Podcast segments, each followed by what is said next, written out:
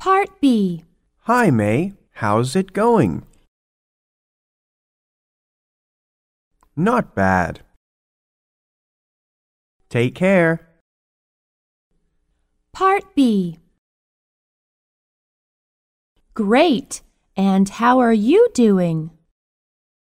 Okay, see you later. You too.